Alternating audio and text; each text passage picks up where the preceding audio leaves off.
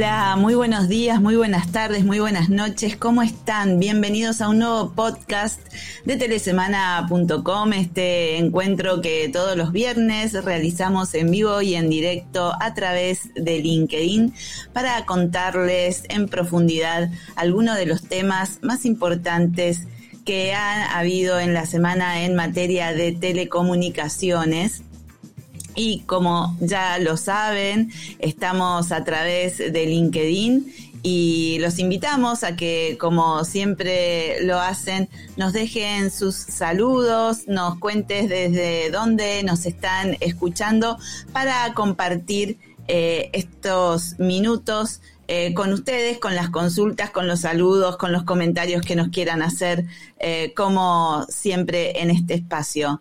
Como todos los viernes, voy a darle la bienvenida al equipo editorial de Telesemana. Muy buen día, Noé Telles Tejada, ¿cómo estás? Buen día, buenas tardes, buenas noches. Andre, audiencia, que estamos en un nuevo podcast. Eh, nada, contentos, muy felices. Bien, bien. Y le damos la bienvenida ahora a Rafael Junquera. Rafa, ¿cómo estás? ¿Qué tal? Muy bien. Eh, gracias por la presentación. Gracias a todos. Y si me agarra ataque de todos, pues nada, a fastidiarse. parte, parte de la vida cotidiana de este podcast que compartimos con ustedes, lo que nos pasa, lo que no también. Así que eh, estamos acá en, en una semana que es importante ya y en un año que es importante. Vamos a volver a repetirlo y Así como en la Argentina festejamos cada cumplemés del Campeonato Mundial de Fútbol, en Telesemana les vamos a recordar que este 2023 cumplimos 20 años, han pasado un montón de personas, de profesionales, de referentes de la industria y a medida que transcurra el año vamos a ir contando cómo ha sido esta historia de este medio especializado regional en el que compartimos todo, todo con ustedes y estos 20 años van a ser la mejor excusa para estar más cerca con todo lo que ha sucedido en estas dos décadas. Bueno, oh, Jorge Paves, que es de Voz Digital Chile, le damos la bienvenida.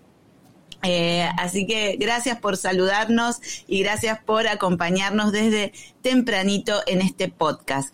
Antes de meternos en el tema de hoy, voy a hacer un repaso brevísimo, así rapidísimo, con la velocidad casi casi de la luz, sobre cuáles fueron las noticias más importantes de estos días. Muchas tuvieron que ver con 5G, con eh, que España, por ejemplo, decidió que parte del espectro de 26 GHz que no se licitó em, eh, hace unos meses atrás se va a destinar para redes privadas de manera compartimentada eh, y se va a destinar a esa, a esa razón.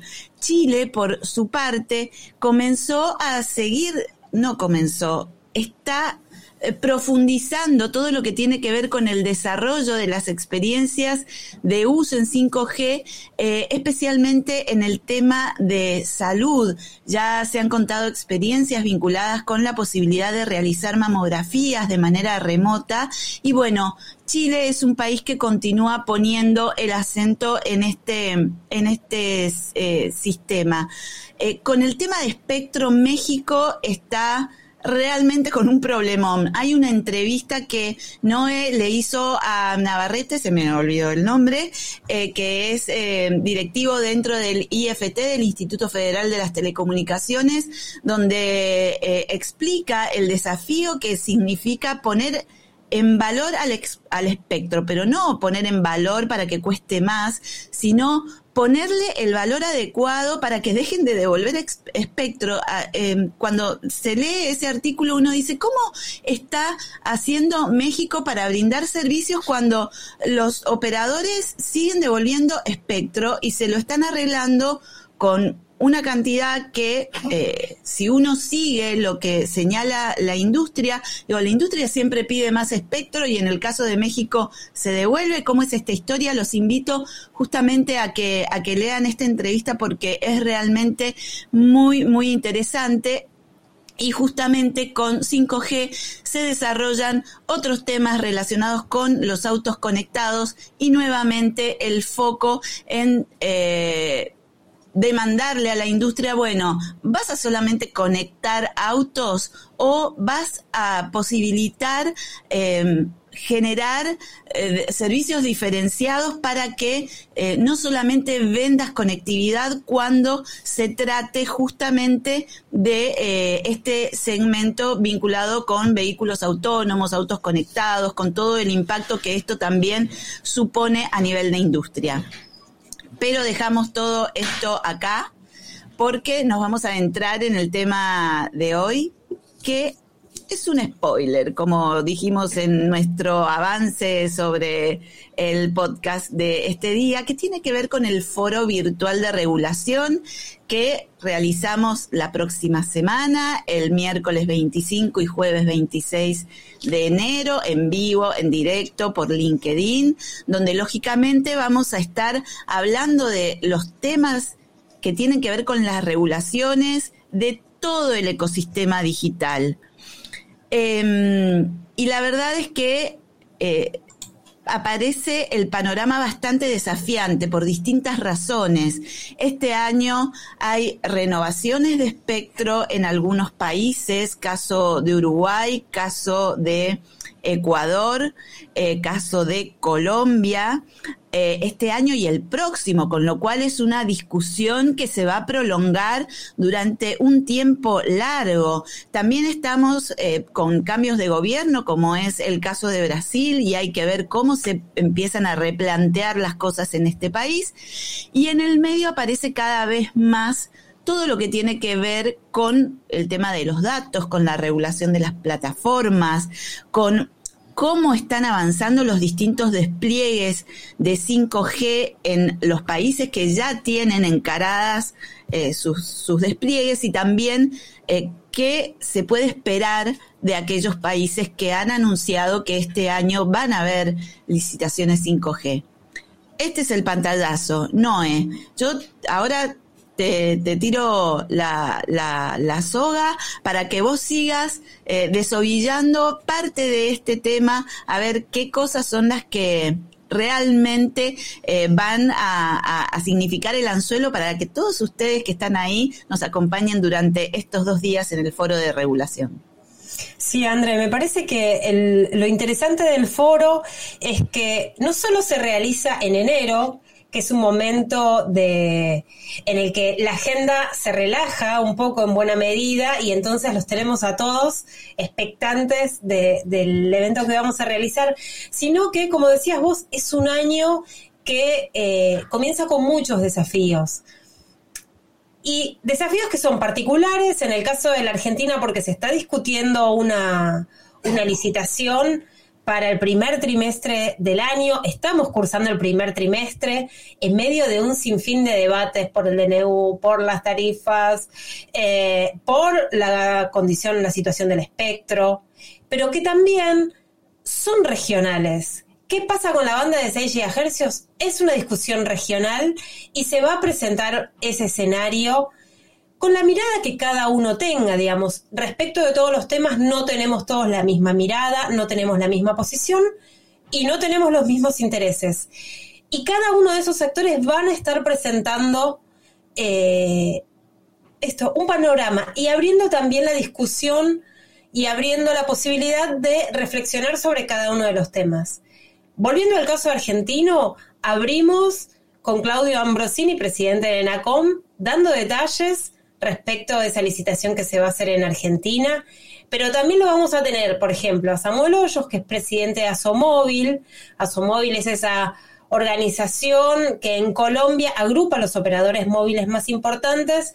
Nosotros publicamos una nota, una entrevista a él hace algunas semanas, porque en Colombia el escenario también es conflictivo. Digamos, tienen, eh, está considerado el segundo espectro más caro de la región, hay eh, licitaciones de por medio, hay renovaciones de, espectro y la de Asomóvil reúne una de las voces más importantes del sector en esta discusión. Y en ese panel va a estar Virginia Nacaragua, consultora de Perú, experta en el sector, que también nos va a ofrecer no solo un panorama respecto de lo que sucede en Perú, que en Perú la complejidad es total, es la complejidad institucional. Nosotros venimos cubriendo eh, el escenario local y todas las designaciones que hubo de funcionarios al frente del sector porque había una crisis institucional muy grande que perdura, hay una crisis social, política muy profunda, que por supuesto excede al sector, pero en la que el sector se inscribe. Eh, porque ¿qué pasa con Pronatel? ¿Qué pasa con las redes? Bueno, todo eso Virginia nos va a dar un panorama eh, preciso, agudo, la conocemos, siempre tiene una mirada este, superadora, va un paso más adelante. Así que ahí les estoy contando solo el panel de apertura. Imagínense, son dos jornadas. Sí, y imagínense además que van a estar varios de los principales eh, ministros eh, de, o sea, van a haber ministros, van a estar los eh, principales referentes de los organismos de regulación. Eh, cada uno, vamos a tener a la, a la ministra de Telecomunicaciones de Ecuador, que Ecuador ha generado en el último año y medio una especie de milagro de la conectividad, por ponerle un título donde se ha podido conectar a 4,2 millones de ecuatorianos en un lapso corto de tiempo. Hay una entrevista también de hace un par de semanas a la ministra y ella va a explicar eh, justamente cómo fue que se desarrolló eh, todo ese proceso porque no fue la decisión de un ministerio, sino que hubo que poner en acuerdo a todas las fuerzas políticas y obviamente también al sector privado y va a ser muy interesante escuchar eh, esa, esa presentación. Lo mismo que todo lo que tiene que ver con Internet, porque hablamos de redes, hablamos de espectro y todo esto es el insumo que se necesita justamente para brindar la conectividad, para que ese 30%, 40% de desconectados que todavía hay en la región puedan acceder y cómo es necesario que se respeten principios básicos que tienen que ver con la seguridad de las redes, porque en definitiva son las redes que todos nosotros estamos usando todos los días con mayor o, o menor nivel de sofisticación o de profundidad en su uso, pero todos nos estamos valiendo de ellas desde lo básico e inicial como es la educación hasta el mundo del trabajo o transacciones económico-financieras que eh, tienen que ver con que las redes estén funcionando bien y estén bien protegidas. Em, eh, por eso va a ser interesante escuchar a la gente de ISOC hablando sobre todo lo que tiene que ver con proteger Internet. Eh, hay una discusión hacia el final del foro que tiene que ver con todas las regulaciones nuevas o no tanto regulaciones, o no sé si regulación, porque a veces la palabra suena como muy fuerte, pero sí decisiones que se tomen en conjunto entre las distintas fuerzas políticas para favorecer los despliegues. Eh, eh, desde el tema de antenas vamos a tener la presencia del movimiento Anténese en Brasil, que es el que desde hace prácticamente dos años viene trabajando junto con los municipios para ver cómo favorecer los despliegues de infraestructura. Vamos a tener a la gente de ASIET que conoce de esto. Eh, un montón. Y también, y ahora vuelvo a, pasarle la, pelota a Noé, con todo lo que tiene que ver con innovación regulatoria, que tal vez el ejemplo eh, más claro que tenemos en América Latina es el de Colombia con los sandbox regulatorios. Y bueno, cómo esto está generando... Eh, también movimientos en un país que este año la va a tener intensa.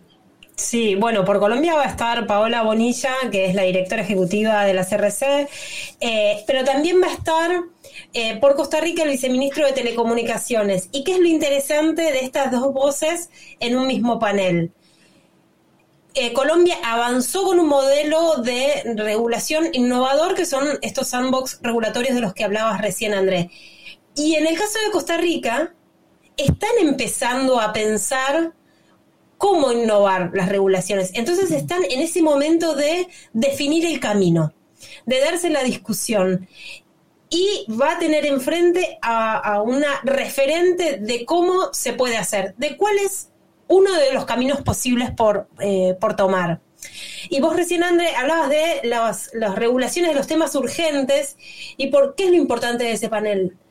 Hay un montón de temas que aparecen todos los días que generan fricción, que, que se nota que falta un, um, un, consenso para contener los temas, ¿no? Para saber hasta dónde, hasta cuándo, o el respecto de antenas, ¿es necesaria la misma legislación que se lleva una torre gigante que una antena que va a servir para 5G, que es pequeña, que necesita otro tipo de mantenimiento, de instalación? Bueno, todos los debates están abiertos en la región en este momento en el que los despliegues están a la orden del día, o eso esperamos, o eso deseamos.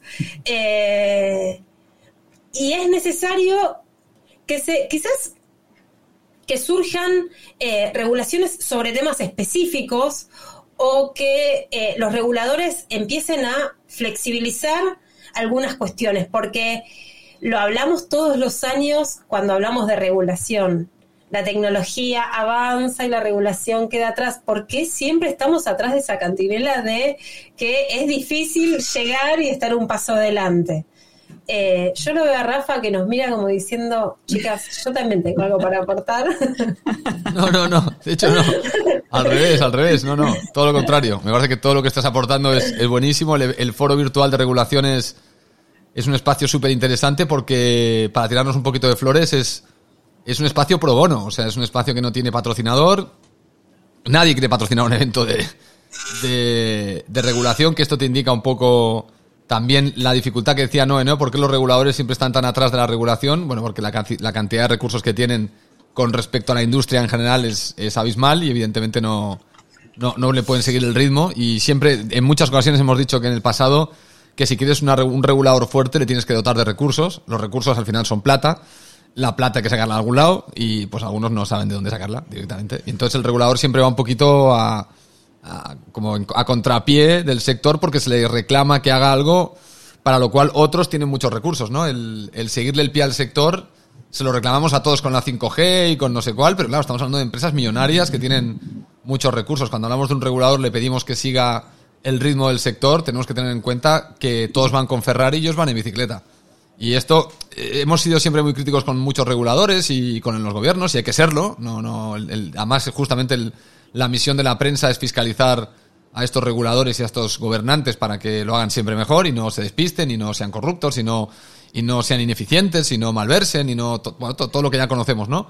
Eh, pero claro, también, también hay que ser realistas de que además de, de esta fiscalización que tenemos que hacer de los reguladores, también hay que reconocerles los recursos que tienen para afrontar los retos que, a veces empresas millonarias que están reunidas en foros no consiguen eh, llegar a una conclusión óptima para sus propios beneficios y luego pedimos que el regulador sea capaz de discernir las mejores políticas a punto en el sitio, atinando perfectamente. Claro, es una, es una labor titánica que hay que eh, supervisar, fiscalizar, criticar cuando hay que criticar y luego también saber poner en contexto dónde están estos reguladores en América Latina a la hora de, enfrentarse al sector, porque al final son árbitros, eh, se les exige que sean también parte participativa que dinamice el sector, un sector que necesita dinamismo además, y repito que ni siquiera nosotros nos aclaramos de cómo dinamizarlo, o sea que tampoco es solo una cuestión del regulador. Y, este evento del foro de regulación, claro, no, es un, o sea, a nivel telesemana es una apuesta muy, muy de, editorial, muy, muy del equipo editorial, no tiene ningún trabajo de marketing, no tiene ningún trabajo de, de apoyo financiero de nadie y es algo que creo que es súper bonito de ejecutar este evento, porque, por esto, ¿no? Por esto mismo, porque es un espacio que dedicamos y que, y que se hace un poco, pues, con los recursos que se tienen y, y ya está, ¿no? Lo que indica, por eso, por eso lo enlazo con lo de los reguladores, ¿no? Para que entendamos que el tema de regulación no mueve dinero. O sea, el tema de regulación eh, va un poco en bicicleta, ¿no? Mientras los demás van en, en Ferrari, pues todos en bicicleta. Así que nada, y también felicitaros a vosotras dos. Aprovecho el espacio porque habéis estado liderando lo que es la, por segundo año consecutivo, todo lo que es la, el montaje de la agenda, de los contenidos y todo. Yo poco tengo que aportar porque realmente no me he enterado de nada más allá de que voy viendo los avances de lo que sucede en la agenda. y habéis hecho un gran trabajo, así que desde aquí también aprovecho a felicitaros eh, públicamente del trabajazo que habéis hecho con esta agenda y, de la consecución de, los oradores y las temáticas, que creo que son súper interesantes. Y espero que todo el mundo se haga responsable y venga al evento, porque entender la regulación también es parte de la responsabilidad de los que están en las empresas privadas. Tienen, tienen, no, no vale estar todo el día que el regulador es malo, es malo, es malo, es malo. Bueno, primero entiende a este, a este ser tan malo, ¿no? A ver qué, voy, a tomar algo que, dijiste, Rafa, que es que el regulador no mueve dinero, pero las decisiones que toman los reguladores sí generan un movimiento económico y bueno, esa parte también va a estar presente en el foro de regulación. Vamos a tener a tres de los principales operadores de telecomunicaciones de, de la región hablando justamente de todo lo que se avanzó durante la pandemia en materia de conectividad, eh, la obligada necesidad de reducir la brecha digital, pero bueno, ya estamos parados en otro momento. Todavía falta conectar gente, pero también mejorar la conectividad actual. Hemos tratado en, varias oportunidades en Telesemana el tema de que la brecha ya no es solamente sumar a quienes no están conectados, sino mejorarle la calidad de las comunicaciones a quienes ya las tienen. Así que vamos a tener también a los operadores eh, presentes eh, en este foro de regulación porque definitivamente son quienes acusan el primer impacto de una decisión en materia de regulación. Y sumado a esto, que no es menor, también van a estar, eh, va a estar presente la discusión sobre si regular o no regular las plataformas, ¿no? Claro, regular o no regular o qué regular de las plataformas. Eh, también las nociones de eh, qué que se regula y se controla en el mundo físico puede ser trasladable al mundo virtual y a la idea, al concepto de Internet. ¿Y qué lugar ocupa también esta idea primera de esa Internet libre? Eh, que era casi una utopía y que hoy está en discusión. Eh, qué es la libertad en Internet, ¿no? Eh, el rol de los datos, em, el rol de las empresas, de los reguladores. hay, hay, muchas discusiones, porque también lo veníamos hablando en otros, en otros podcasts, el tema del, del rol de la inteligencia artificial ahí, ¿no? Como atravesando, como si fuese un, un, hilo que va enlazándolo todo también. Eh, el desafío es grande. Yo no sé si vamos a tener todas las respuestas, pero sí mm. un montón de puntas para pensar eh, caminos. Mm. Y en ese, mm, en ese tren también, y me voy del tema de las plataformas, la vamos a tener a Julissa Cruz Abreu, que es la directora ejecutiva del Indotel el año pasado ella contó, ah, eh, el año, nosotros cerramos el año pasado con una República Dominicana que daba el ejemplo eh, en la región de cómo hacer un montón de cosas, ¿no? De recurrir a consultas públicas, de, de animarse a más. Ahora vamos a tener el balance de eso en un momento en el que también República Dominicana está avanzando con el apagón digital, que es muy importante porque libera espectro, el apagón analógico y el encendido digital. Hice como un, macheo ahí. Eh, y están en ese proceso. Entonces también vamos a ver la evolución, ¿no? ¿Qué pasó un año después de todo eso? La licitación de 5G. Eh, a lo largo del año definieron también ellos qué hacer con la banda de 6 GHz y ella va a contar por qué. Y vamos, me parece que lo más interesante de Dominicana es ver cómo puede haber una estrategia integral para las telecomunicaciones, que hable de negocio, que hable de, accesibilidad, de, que hable de brecha digital, de innovación. Bueno, ese me parece que es el caso más prolijo eh, para ver cómo todo eso puede estar integrado. Así es. Bueno, creo que hemos dado un muy buen pantallazo eh, sobre todos los temas que, se van a estar abordando. Eh, no se lo pierdan. A ver, vayan, regístrense, anótenselo en el calendario, cosa que surjan las alarmas. Va a ser muy interesante ir eh, viendo la conversación, porque esto es también lo lindo que tiene el foro de, regulación, que es el primer, es la primera actividad que realizamos desde Telesemana para iniciar eh, el año. Es un espacio de discusión, de debate, de poner sobre la mesa las ideas, donde también es posible eh, plasmar dudas. Eh, por eso estuvo eh, lo, que acaba de decir no, no, no se van a dar todas las respuestas, pero bueno, lo interesante es que se pueda debatir, se pueda discutir, se pueda expresar lo que está sucediendo, cuáles son las dificultades, de qué cosas es posible tomarse para empezar ya no a desovillar, sino empezar a tejer una, una estrategia que en definitiva eh, promueva el, el desarrollo del sector, porque como siempre en estos espacios lo vamos a tener a nuestro querido José Otero, no nos olvidemos de José, que justamente él viene poniendo el foco y creo que todos adherimos a que hablar de telecomunicaciones eh, y, todo lo que está implicado en esto es hablar de desarrollo. Y América Latina lo necesita. Así como sabemos que América Latina necesita infraestructura a todos los niveles, que las, las telecomunicaciones son ese hilo que corre de manera transversal a cada una de las actividades económicas de nuestra región. Y es cuestión de que cada uno de ustedes piense en su país, en cuáles son las actividades principales de su país, para que se den cuenta del valor de las telecomunicaciones y la conectividad para cada una de esas actividades. Entonces, esta es la pasión que nosotros le ponemos a algo que parece tan frío, pero que al, a fin de cuentas es tan humano. Eh, las telecomunicaciones nos atraviesan a todos como personas y atraviesan a las actividades socioeconómicas, que son en definitiva las que tienen que ver con el desarrollo humano. Y América Latina necesita, todos nosotros necesitamos que nos desarrollemos desde todos los lugares posibles. Así que con esta pasión que solamente los que estamos en esto podemos ponerle, este, los invitamos nuevamente a que se registren y a que nos acompañen el próximo 25 y 26 de enero en el foro virtual de regulación de Telesemana 2023.